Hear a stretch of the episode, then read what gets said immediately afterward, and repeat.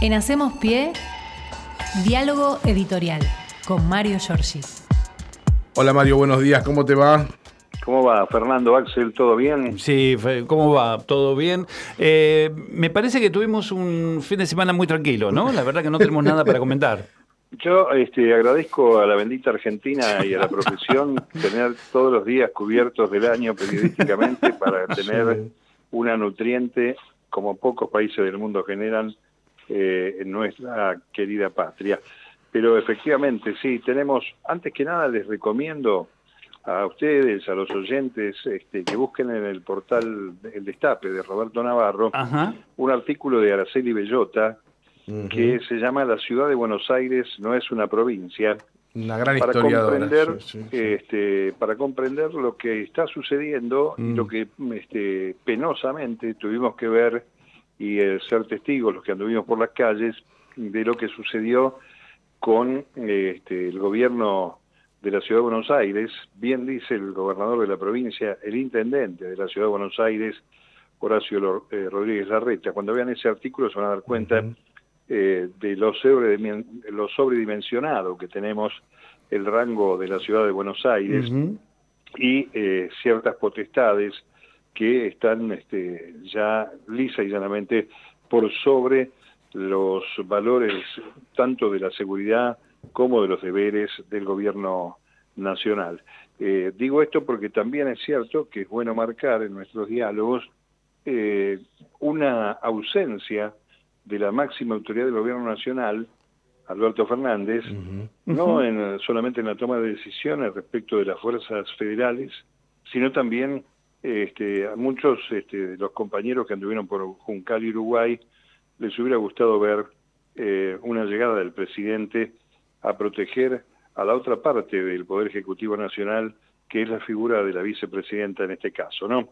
Eh, creo que esto hay que marcarlo porque corresponde eh, salir un poco de ese microclima de la interna de Juntos por el Cambio, esa carrera siniestra, a ver quién es el más malo de todos y cómo lo mostramos, para este, destacar lo que sucede realmente eh, desde el punto de vista institucional y lo que a nuestro juicio debió haber pasado y este, por el momento no pasó. Hay que decir que mm, este, es hora de que eh, hayan asesores que marquen efectivamente a este hombre del derecho cómo es convocar a este, la ciudadanía eh, por desde el afecto y desde la lealtad y cómo se hace para proteger eh, la figura que es la primera la línea sucesoria del mando del Poder Ejecutivo. No son, creo que reflexiones que hay que hacer a esta hora, que son muy importantes, más allá de la anécdota y más allá de lo que ya sabemos, que es este, la policía de la reta, es la policía que el mismo día de los enfermeros, enfermeras, los eh, golpeó, los reprimió mientras protestaban por algo que vienen reclamando hace mucho tiempo, eh, que es eh, tener el reconocimiento profesional como corresponde.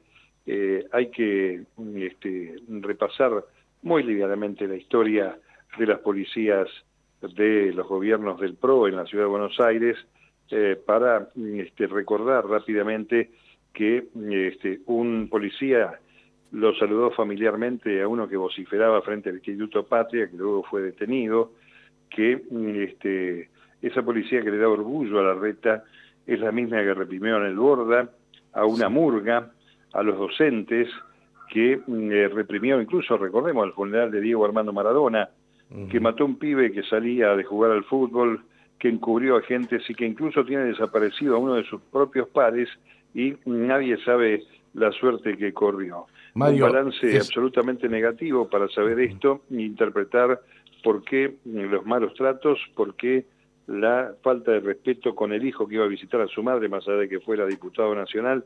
Así que desgraciadamente hemos estado ante un escenario eh, tremendo de este, violencia generada por la derecha en la Argentina, algo que no es nuevo, compañeros, porque ya Totalmente. Desde, desde el derrocamiento de Hipólito Yrigoyen para acá, cuando las Cortes Supremas han reconocido todos los golpes institucionales en la República Argentina, la derecha ha hecho eh, desastres y los muertos los han puesto los del campo popular.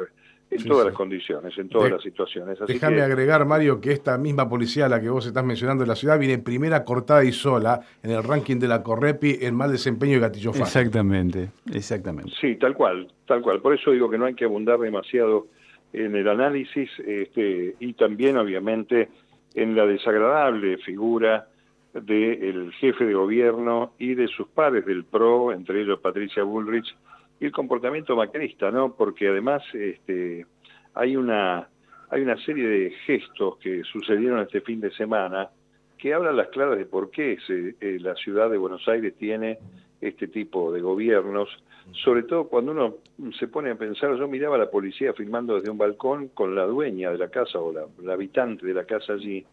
Eh, yo no sé si uno de nosotros dejaría ingresar a la policía sin una orden no. judicial No, para subirse con una cámara al balcón de nuestra casa. no, no, de ninguna manera.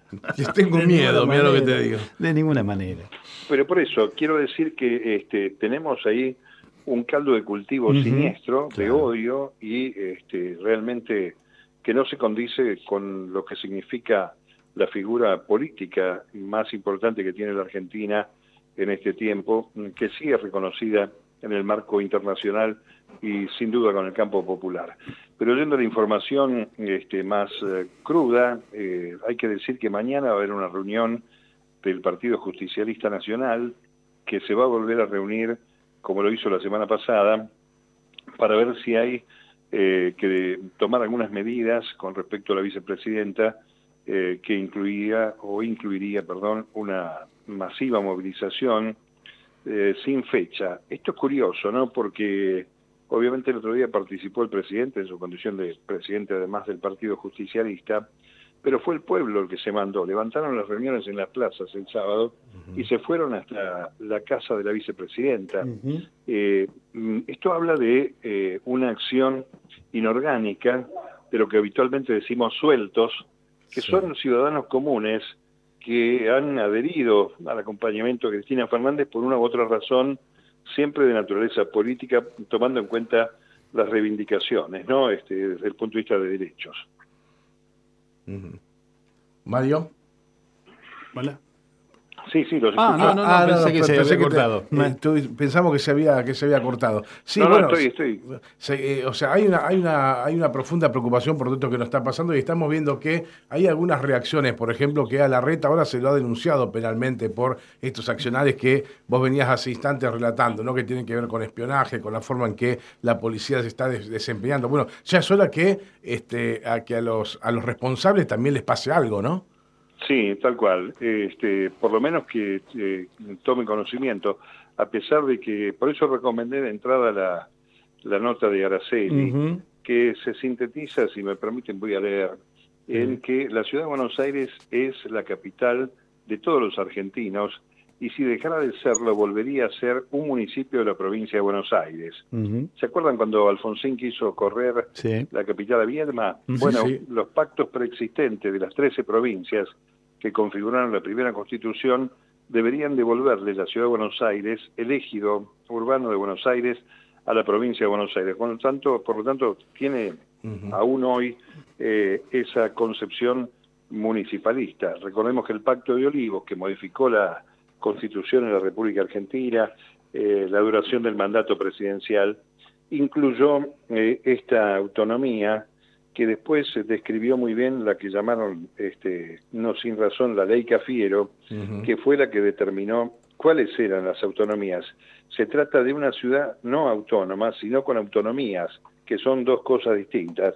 Y el jefe de gobierno de Buenos Aires, por tanto, es un intendente.